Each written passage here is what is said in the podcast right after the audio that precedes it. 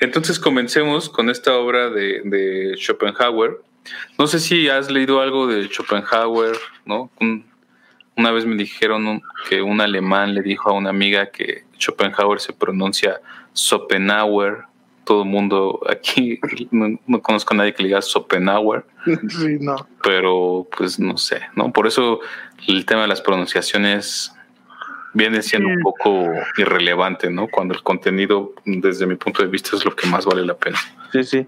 Fíjate que en la prepa habré leído algo en estas cosas que, te dejaban como leer, pero eh, nada, no me he metido mucho más a, explorarlo, ¿no? Sí sé de su relevancia eh, respecto a la filosofía, respecto al pensamiento, pero no, no te puedo decir que soy un un estudioso, un lector, ni siquiera como, como activo de, su obra. Entonces, para mí esta sesión también va a ser de, descubrimiento. Ah, qué bueno, qué bueno porque digo, es, es muy famoso, seguramente todos nuestros eh, queridos espectadores hayan escuchado el nombre de Schopenhauer, ¿no? Arthur Schopenhauer.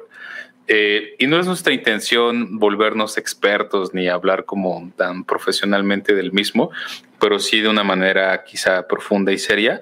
Y estoy haciendo énfasis en esta imagen porque Schopenhauer tiene, tiene muchas, ¿cómo le podríamos llamar? E, estereotipos premisas, ideas, estigmas. Eh, ¿De qué? Pues de, ser como muy desagradable, ¿no? De ser misógino y de ser, este, como dice aquí en esta definición, em, justo ser un misántropo, ¿no? Que es como sentir esa, en general, una aversión hacia la humanidad, ¿no? Hacia el ser humano, como que se, se suele entender a Schopenhauer como con esta actitud más nihilista, donde como que la vida no importa y todo vale madres, ¿no?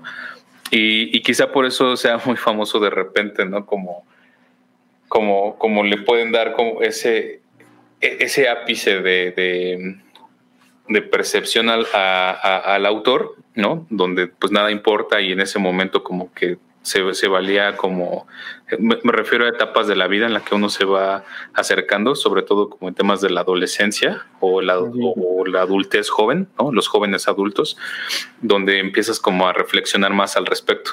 Entonces es un filósofo muy famoso, pero, pero en particular he decidido hablar de este libro porque este, este Schopenhauer, así como, como pienso que no sería lo mismo eh, el Alfonso Alan que les está hablando ahorita, ¿no? de 29 años, eh, y está teniendo una conversación sobre lo que hablaremos hoy, que es la muerte, ¿no? Su obra se llama El arte de sobrevivir, pero se cuestiona mucho temas como la vejez o como la muerte en sí misma.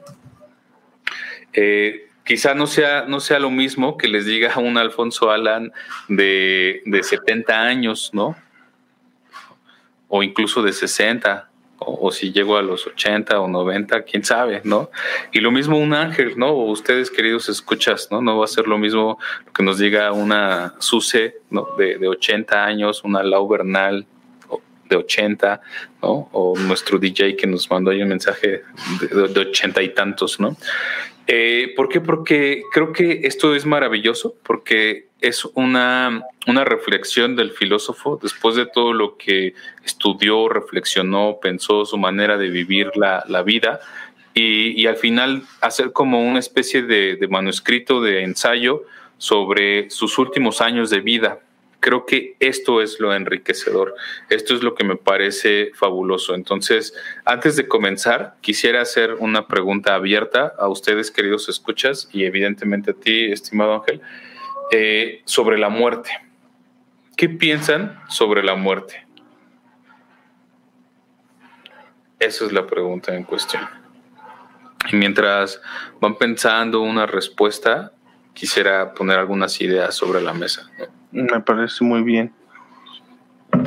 Schopenhauer eh, empieza a reflexionar la muerte no desde una perspectiva, incluso el estoicismo, que es una corriente filosófica, eh, llegaba a ver como, como, como la, la, filosofía de vida de los estoicos era como, como disfrutar el, el, momento, pero debido a que las cosas como que no pareciera que no importan, pero eso es como una mala interpretación de, de, de la corriente filosófica, porque se puede ser muy similar en todo caso al llamado nihilismo, donde no se le da importancia a nada, donde nada importa, ¿no?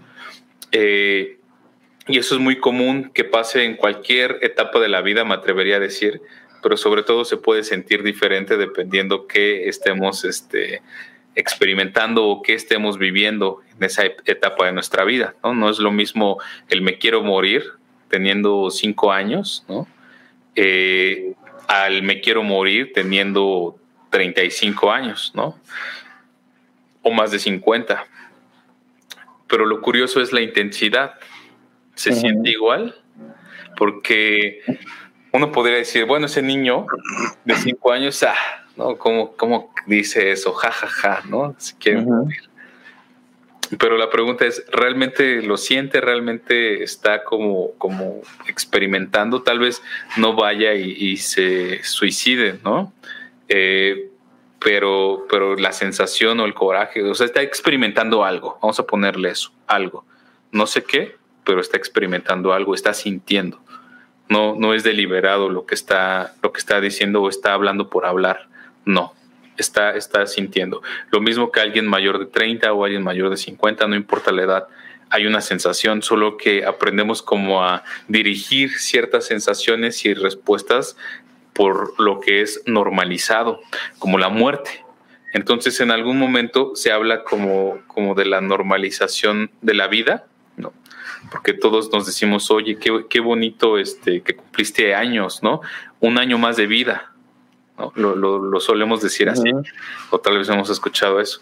Pero, pero si nos ponemos crudos y, racionales, pensamos, y bajo la lógica de que conforme vamos envejeciendo y vamos creciendo, se supone que, pues, al ir envejeciendo, nos acercamos cada vez más a nuestra muerte, ¿no? A nuestra muerte, digamos, natural, ¿no? Natural, sí, claro, sí, biológica. Entonces ese año más de vida en realidad se vuelve un año más cercano a tu muerte, como estar, estar más cercano a la muerte, ¿no? Como un año menos de vida. Saludos, Israel. Eh, entonces quizá esa, esa como cambiar esa percepción se vuelve, se vuelve poco usual porque hay una connotación negativa sobre el tema de la muerte, ¿no? no, se abraza la muerte, se rechaza, no se menciona, ¿no? Se, idolatra incluso, como la Santa Muerte, por ejemplo. Pero bueno, esos son otros temas.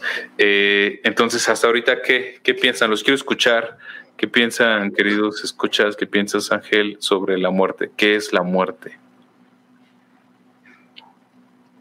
Lo único seguro, dice Israel. La muerte. Lo único seguro, pues todos vamos a morir, eso es cierto, es certidumbre, es certeza, pero paradójicamente nos produce incertidumbre, ¿no? Sí. El hecho de no saber cuándo vamos a morir. Dice Suse, este autor se ha vuelto un personaje que puede tener un halo ominoso de amargura y crudeza, que puede resultar muy atractivo. Otro ejemplo de ese fenómeno podría ser Bukowski. Exacto, esa es la percepción que regularmente se le tiene a Schopenhauer. Y, en este libro no pasa para nada eso. Creo que eso es lo, lo interesante porque, ¿sabes cómo veo este libro? Como como este Schopenhauer, pues sí, al estilo, al estilo Bukowski, al estilo bajo estos eh, adjetivos que ponía este Azucena sobre la amargura, la crudeza. Y, de pronto es como decir, pues bueno, ya, ya viví todos estos años, ya estudié sobre estos temas, he reflexionado sobre la vida, he pensado sobre todo esto, y ahora me doy cuenta que lo verdaderamente importante es lo siguiente y, es, creo que lo condensa así en este ensayo, que es breve, es corto, pero pues nos puede dar una, una reflexión sumamente interesante sobre la vida misma. Y créanme que no tiene, o sea, no porque esté en contra de la crudeza o, temas asociados a la amargura, creo que a veces me gusta, pero irónicamente no, tiene esos ápices de amargura y crudeza o, incluso misantropía que decía al inicio, ¿no? En, este libro es, es muy interesante, ¿no? Dice Cintia, ¿y de verdad uno muere? Esa puede ser otra, otra reflexión muy interesante. Claro, Schopenhauer no, no reflexiona sobre esto en este, en este punto. Asume, asume la muerte como, como el fin, quizá, entre comillas. No lo dice directamente, desde mi punto de vista. Pero sí hay otros autores que hablan como de qué pasa más allá de la muerte, ¿no? Investigaciones como el de muchas vidas, muchos maestros, el psiquiatra que, hizo regresión con su paciente, eh, los, los, casos documentados. ¿no? no soy experto en tanatología, pero sé que hay algunos este, estudiosos. Eh, a ver si ahorita me, viene el nombre de esta, de esta tanatóloga muy famosa. Eh, que hablan acerca de estas investigaciones de personas que documentaban eh, pues haber muerto en cierto lugar y, hace ciertos años y luego se descubre que sí existió esa persona o cosas por el estilo como de regresiones, ¿no? Pero más allá de, esa reflexión, vamos a llamarlo así como de reencarnación, eh, podríamos poner otra arista, ¿no? Ahorita que, Cintia Quiroz nos hacía favor de, poner esa pregunta, otra arista que me parece interesante eh, tiene que ver con la obra, ¿no? Por ejemplo, Schopenhauer pues murió hace muchos años, en 1860. Estamos hablando de hace, más de un siglo. Y, este, muere, muere en 1860, en el siglo XIX, mediados del siglo XIX. Y eh, actualmente estamos hablando de él, ¿no? En pleno siglo XXI, a través de Facebook, por un directo, ¿no? En una sociedad globalizada. Y, quizá esa sea otra forma de trascender, ¿no? De, ir más allá o un poquito más allá. Quizá esa sea otra forma de no morir parcialmente, ¿no? Si nos ponemos en, ese, en esa premisa, pero interesante. Sí, sí, sí, completamente interesante. Y a mí me parece una reflexión que también, como dices, nos podemos hacer en, muchas etapas de la vida, ¿no? El qué es la muerte, cómo incluso se siente eh, respecto, respecto a cada quien, ¿no? Como decías, el ejemplo de, de un niño, o sea, no es lo mismo, creo que evidentemente la experiencia tiene mucho que ver en cómo se percibe esto, versus una persona a la que se murió tal vez un padre o alguna familiar muy cercano, versus alguien que se le murieron ya los dos padres, y luego una persona mayor que tal vez tuvo el desfortunio de ver morir a alguno de sus hijos o hijas. Creo que todo eso evidentemente pues va modificando la percepción que se va teniendo, ¿no? Respecto a, a este pensar y el acercamiento que se le tiene a esta pregunta específica, ¿no? De qué es la muerte, eh, qué me voy a encontrar, me voy a encontrar algo o no. Yo personalmente ahorita en el punto de mi vida, por ejemplo, te diría, para mí pues simplemente es un switch off, se acabó todo y ya, o sea, muy alonilista un poco, ¿no? Venimos de la nada, nos vamos a la nada y ahí se acabó todo. Aprovecho este tiempo que tengo acá. No estoy como, no, no, no me pongo en pensamiento muy metafísico, eh, muy de, este tipo de, regresiones, pero esa es la forma en la que yo lo veo, ¿no? y, habrá argumentos que pues me, se contrapongan y me digan, ah, pues mira esto, existe esto, hay esto otro, y difícilmente veo, a pesar de que tengo tal vez una, una experiencia cercana como es la muerte de mi padre, que es algo que, del, que creo que son de las cosas que más marcan cuando los padres fallecen, eh, pues sigo, o sea, yo sigo pensando, pues mi padre, pues se murió y ya dejó este plano, no creo que esté ni viéndome en ningún lado, no creo que haya ningún tipo de... Y sí, la forma de trascender creo que está en lo que tal vez yo replique, ¿no? Es esta forma de decir a preguntarme qué haría mi padre, recordarlo, recordarlo de ciertas maneras, pues es una, es una forma de que se mantenga vivo tal vez su espíritu, su, su, su pensar y pues trascender, ¿no? Como, como bien lo dijiste. Sí, de hecho, este, ahorita que dijiste eso, creo que mucho tiene que ver con las cosas que eh, evidentemente uno va viviendo, ¿no? Porque probablemente Schopenhauer a los 30 estaría escribiendo sobre otra cosa, ¿no? Y así empieza el libro. Es como una, la, la, introducción del libro es como una correspondencia de cartas con su hermana. Incluso su hermana, este, muy erudita al parecer por las transcripciones que leía, le, decía cosas como de hermano, este, pues muy interesante tu ponencia y tu último ensayo sobre tal tema, pero pues te recomiendo que no tomes tan deliberado estos otros aspectos, o aquí estás siendo muy determinista, o aquí estás eh, mm. generalizando, ¿no?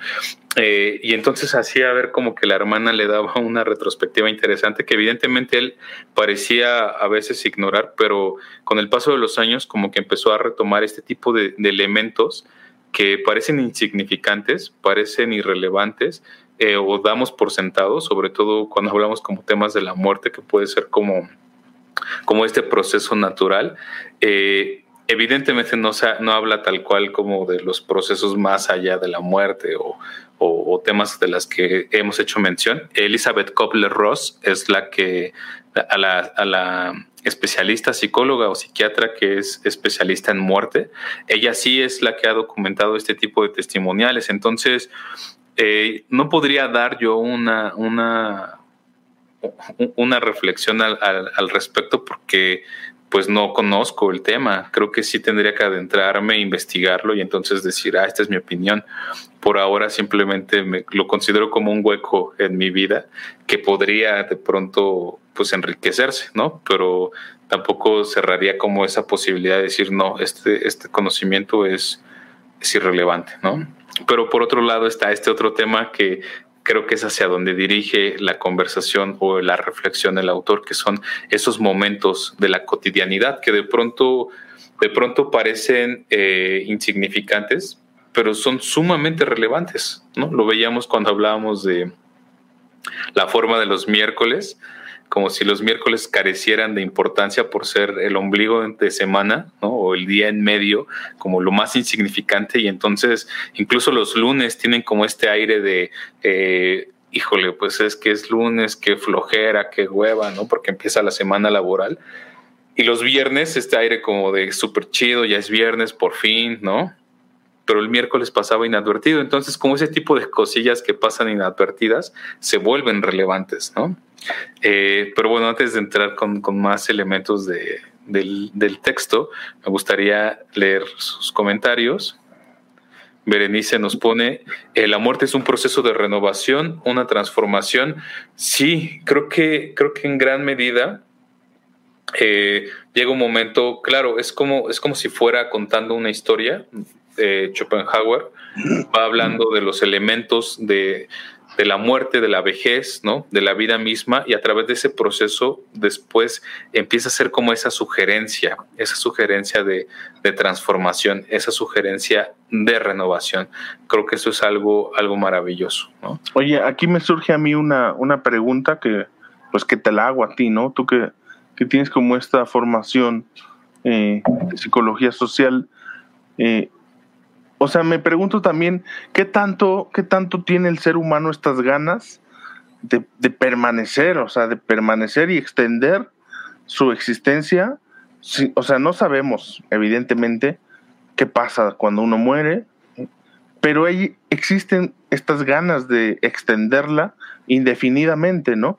Llámese el cielo, llámese el infierno, la, la reencarnación, ahora me voy a convertir en una mariposa, y ahora soy... Pareciera más bien una necedad del hombre de extenderse en infinidad de cosas, ¿no? Como que esta idea de que, bueno, hasta aquí, hasta aquí llegaste, esto es lo que te tocó a ti como un ser humano, como un ser vivo en este planeta, simplemente vives, naces, mueres, te reproduces, bla, bla, bla, mueres y se acabó. Al, al, al raciocinio, ¿qué tanto hay de esta cosa?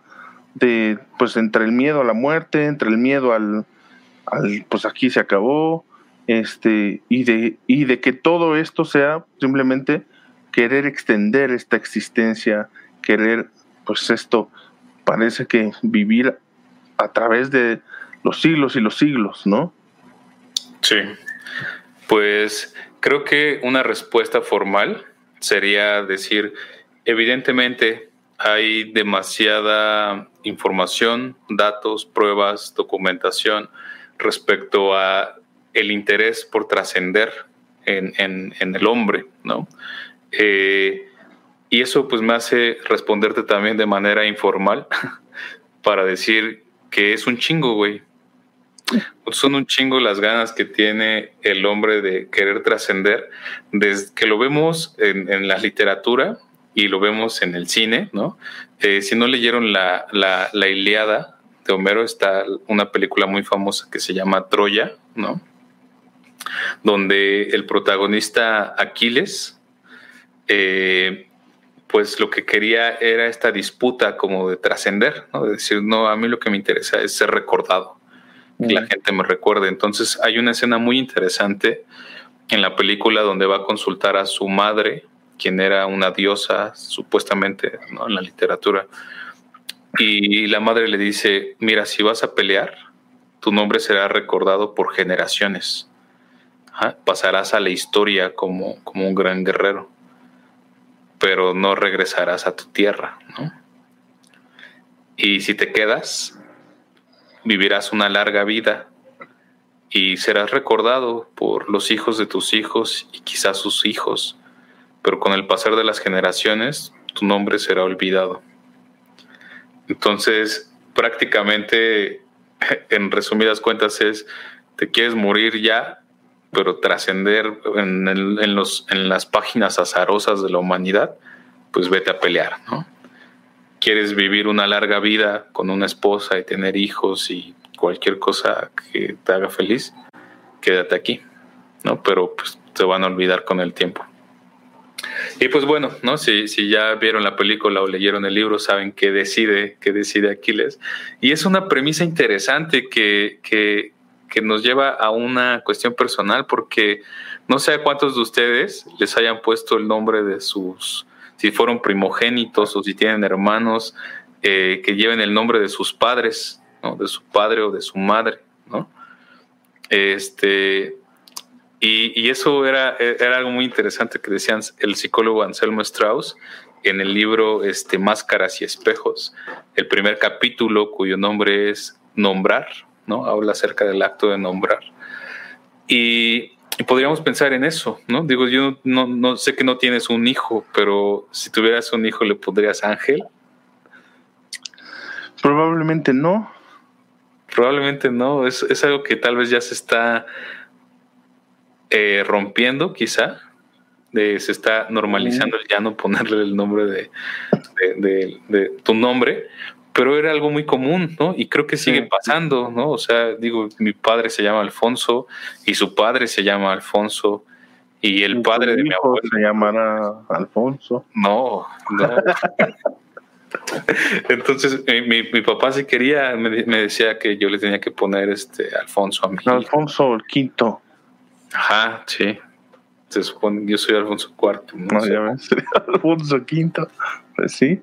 Bueno, el punto es que creo que ese tipo de acciones son como un acto de, no, no ser olvidado, como de permanecer, de trascender. Y, claro, o sea, no, no todos eh, hemos escrito un libro o, hemos este, diseñado una obra arquitectónica muy famosa, ¿no? Como el Palacio de Bellas Artes, o, o fuimos grandes pensadores del siglo, qué sé yo. Tal vez sí, pero tal vez también hay muchos pensadores que no pasaron a la historia, ¿no? Y, eso, eso o, pensadoras que no pasaron a la historia sobre todo, y, que su inteligencia pues era, era evidente, ¿no? Eh, y eso pues sí me hace, me hace creer eh, que hay un interés como el, el, de querer, el querer este, ser recordado, el de querer trascender. Y, y pues se puede sublimar de diferentes formas. O sea, sublimar en el sentido de, este, híjole, pues quiero dejar algo que todos me recuerden, que me consulten, que sepan que existí, con, el, con la romantización de aportarle algo a la sociedad. Pero también puede existir todo este, este tema como de, de la reencarnación, pero creo que, que también, por ejemplo, hablar del paraíso y del infierno, yo los entiendo más como mecanismos de control por el pensamiento eclesiástico. y es un conductismo, eh, o sea, es tal cual, te portas mal, te, te, va a ir mal, ¿no? No me obedeces, no te voy a dar dinero, ¿no? Te portas bien, haces lo que te digo, ok, puedes salir un ratito a jugar, ¿no?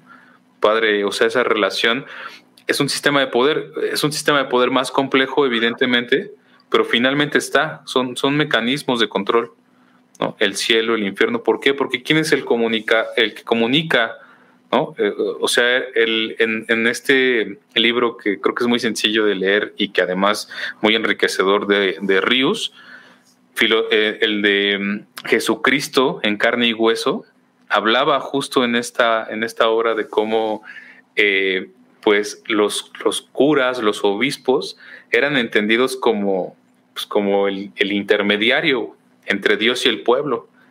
Y entonces el obispo era como un intérprete de Dios, pero el pueblo nunca escuchaba a Dios y el obispo pues siempre comunicaba lo que Dios quería decirle al pueblo y curiosamente pues nunca era nada que,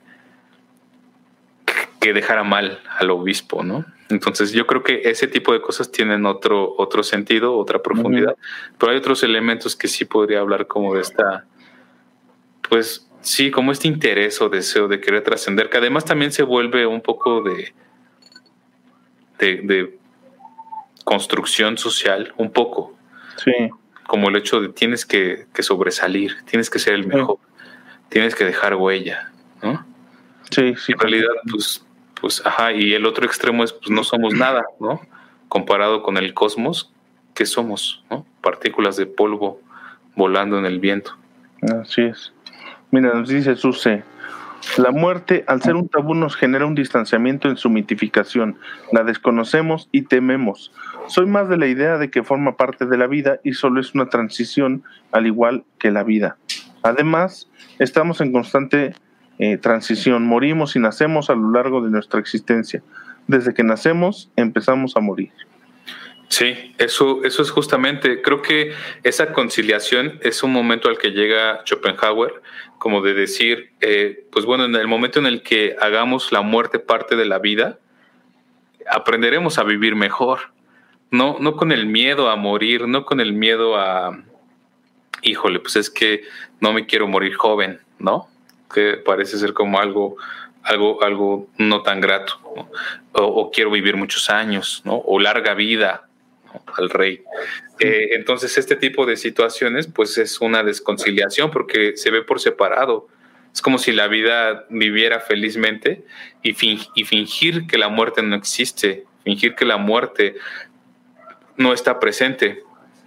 Y entonces, al hacer esa conciliación, dice cosas tan, tan sencillas al principio, pero tan, tan interesantes, eh, que eres justo como el de cuidar tu cuerpo. Dice, o sea, yo, yo, yo soy partidario de que es súper importante cuidar el cuerpo, ¿no? Y hacer ejercicio es fundamental. Y no basta con una caminata por el parque de 30 minutos, ¿no? Mínimo uno tendría que, dice, dice Schopenhauer en el libro, ¿no? Mínimo uno tiene que salir al parque y caminar durante más de 30 minutos, ¿no? Eh, alrededor de 40 minutos, pero a paso rápido, porque si no, no vale la pena, o sea, según eres como, pues no tiene caso que vayas así, relax, ¿no? Tienes que meterle, acelerar el paso, porque pues de por sí solo es una caminata. y no le metes este, ganas, pues está peor, ¿no? Entonces, ese es un punto interesante, ¿no? Esa es una, una primera reflexión del autor, tanto de la actividad física como la alimentación. Y por otro lado, empieza a hablar del sueño. O sea, no sé, creo que conforme pasan los años, me voy topando con, con más personas quienes me dicen que a veces les cuesta trabajo dormir. No sé si, si tú seas una, una de ellas, Ángel. De repente, de repente cuando cuando rompo mis, ciclos de rutina, me, cuesta, me cuesta. Díganos ustedes, queridos escuchas, eh, si tienen problemas para dormir y cómo los, cómo los suelen eh, resolver. Eh, creo que este tema del dormir es fundamental porque incluso se habla de que en el, en el dormir, pues suceden muchos procesos regenerativos, ¿no? Hay una regeneración celular, la autofagia es, es uno de ellos, ¿no? Las células eh, corporales empiezan a absorber nutrientes y a purificar como una especie de purgación, de purgatorio, perdón el neologismo, y eh, lo que hacen es que incluso se dice que si hay células patógenas o posibles cancerígenas, pues el cuerpo mismo las va limpiando. Entonces, cuando no hay ese proceso de purificación o no, no, se encuentra ese buen descanso, pues se refleja en, en, la vida. Entonces, en la vida y en la calidad de vida, pues si finalmente no, no hay un, una buena reconstrucción fisiológica o celular, pues el cuerpo lo, va a resentir y entonces hace una pregunta muy interesante y dice, pues qué tanto vale la pena este vivir una vida así, ¿no? Cuando pues estás todo el tiempo enfermo, cansado, desgastado, o sea, empieza como a hablar del arte de sobrevivir, se vuelve eso, ¿no? Que no se vuelva justo en un sobrevivir por por sobrevivir, ¿no? O sea, estoy, estoy al borde de la muerte o tengo una calidad de vida nefasta, pésima, cuando en realidad pues puede tener una calidad muchísimo más placentera, gratificante, ¿no? Y como lo decía al principio, no, no se enfoca en temas de qué pasa más allá de la muerte, qué es lo que va a suceder. Finalmente empieza a apelar a situaciones de la cotidianidad, a temas que vivimos en el día a día, y esos temas se vuelven los relevantes, que sean temas de calidad, ¿no? Y creo que esa calidad pues se da escuchando al cuerpo. ¿no? Creo que el cuerpo es sabio y nos dice cuando, cuando algo pues ya no está bien, ¿no? Sí, sí, creo que somos nosotros los necios. No lo escuchamos. Sí, evidentemente, o sea, el cuerpo manda la señal, te llega a doler algo por acá, duermes mal y ya estás todo el día, no te concentras, si te llega a doler la cabeza, tienes que hacer trabajo de computadora y más bien te estorba, este, etcétera, ¿no? Tienes hambre, no comes, vas rompiendo como estos ciclos que como dices el cuerpo, eh, cuerpo te los está indicando, pues por algo, por algo son, son señales fisiológicas, ¿no? Sí, por supuesto. Me parece súper interesante esta, esta parte del que comentas que, que, está en el libro.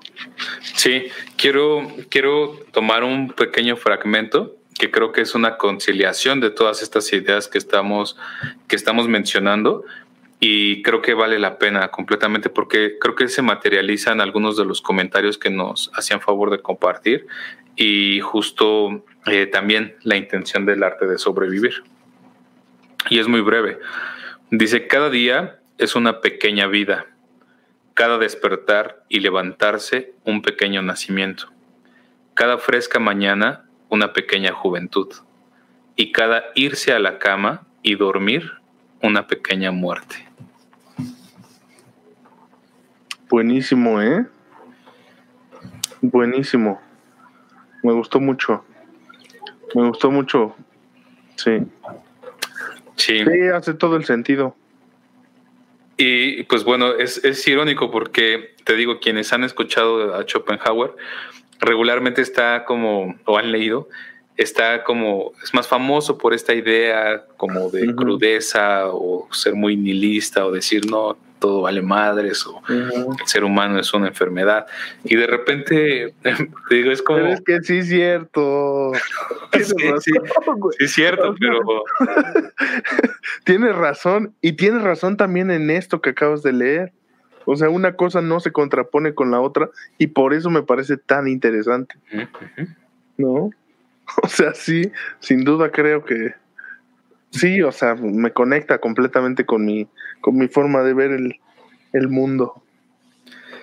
Pues sí, creo que este, con esa frase o con ese fragmento nos podemos despedir el día de hoy.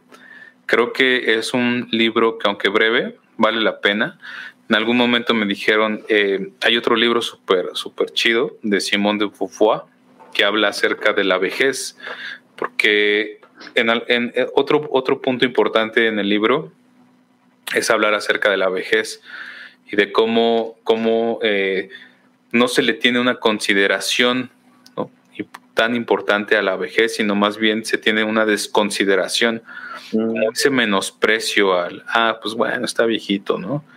O vaya, ese viejo está loco, ¿no? O sea, como ese tipo de, menosprecio que finalmente lo aborda muchísimo más Simón de Beauvoir porque es una investigación específicamente sobre la vejez. Y en esa obra de la vejez de, de Simón de Beauvoir, justo pues hace una alusión a cómo en algún momento de la historia, eh, creo que hay ápices de, de, esa percepción, pero no es tal cual una realidad. En algún momento de la historia a vejez se la asociaba con esta idea de sabiduría y de consulta a los viejos, ¿no? Y hace unos estudios sobre tribus donde pues las personas quienes tomaban las decisiones pues eran regularmente viejos, ¿no? Lo cual lleva también a una a una reflexión contemporánea y, y, crítica respecto a, pues bueno, qué pasa cuando no hay una adaptación a los nuevos cambios de, la sociedad o entender qué es lo que está transformándose, ¿no? De manera colectiva. Pero el punto es que eh, dentro de esa reflexión de, la vejez, pues bueno, dejan en claro que muchas ocasiones se menosprecia ¿no? más que, valorarla y por lo tanto hay cierta decadencia también, ¿no? Cuando habla de la poca, la escasa ayuda, ¿no? La falta como de, ¿cómo se llaman estos cuando vas ahorrando? Mm. Pensiones. Ajá, la falta como de pensiones y, y, y pues evidentemente también como esa, esa cultura de aislamiento, ¿no? En los asilos, de, ah, pues bueno, sí. ya está viejo ahí. Entonces es todo, todo otro tema muy interesante, eh, pero el, este Schopenhauer lo aborda justo más bien como con esta noción de una vejez de calidad, ¿no? Por eso habla pues de la buena alimentación, de hacer ejercicio, de resignificar la muerte, porque dice, claro, o sea, nos estamos acercando más a la, a la muerte, ¿no? Teóricamente estamos más cerca de la muerte porque estamos más viejos. Y dijo algo muy interesante que era como, pues es que mira, cuando uno es joven, está, paga renta. Paga renta y, y regularmente quien le renta pues es alguien mayor, ¿no? Al menos mayor que ese joven. Y, y es, es, esto es como una especie del juego de la vida porque en algún momento ese joven pues va a ser viejo y va a vivir de sus rentas. Y aunque sea un ejemplo literal, creo que es una metáfora maravillosa para la vida. Porque es en este momento tú estás haciendo algo, es como si yo estoy pagando una renta para alguien mayor y, y es como, como mi forma de ayudarles, mi forma de decir tenga, ¿no? Sí. Eh, a partir de lo que me ofrecen, pero porque en algún momento las cosas van a ser al revés y entonces se vuelve como, como un ciclo, ¿no? De, de, de, cooperación y crecimiento general y colectivo, donde, donde, donde la vejez se alimenta de la juventud y al revés, la juventud se alimenta de la vejez, ¿no? Sí, sí, y creo que esto es como de estos cambios también de la, de la posmodernidad, muy occidentales también, ¿no? Porque en las culturas orientales la vejez sí es como visualizada de una manera eh, muy, mucho respeto, ¿no? O sea, muy, mucho respeto hacia, hacia las personas mayores por parte de todos, ¿no? De niños, jóvenes, adultos, este, se les considera así como parte de, de la gente sabia. Y no solo eso, sino que eh, han entregado tan, toda su vida a construir lo que los demás están eh, caminando, ¿no? Es un poco esa, esa visión. Entonces también creo que por ahí, pues de estas grandes falencias que ha tenido la, los cambios de la posmodernidad, del,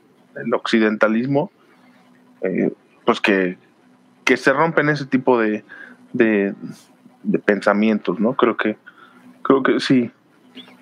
Sí es interesante eso. Mira, ah, mira, aquí Cintia nos comenta, en China y pocos países del mundo aún se les considera la máxima sabiduría. Sí, sí, coincido, coincido netamente en esta noción, sobre todo oriental. Creo que este sí se le da una mayor connotación. Lo que decía es, sí existen como ciertos ápices en nuestra cultura occidental, pero este creo que sí la tendencia es más bien de pronto como a menospreciar este tipo de, de sabiduría.